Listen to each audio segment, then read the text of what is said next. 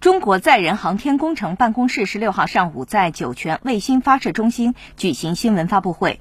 办公室主任助理季启明介绍，飞行乘组由航天员李海胜、刘伯明、汤洪波组成，李海胜担任指令长，备份航天员为翟志刚、王亚平、叶光富。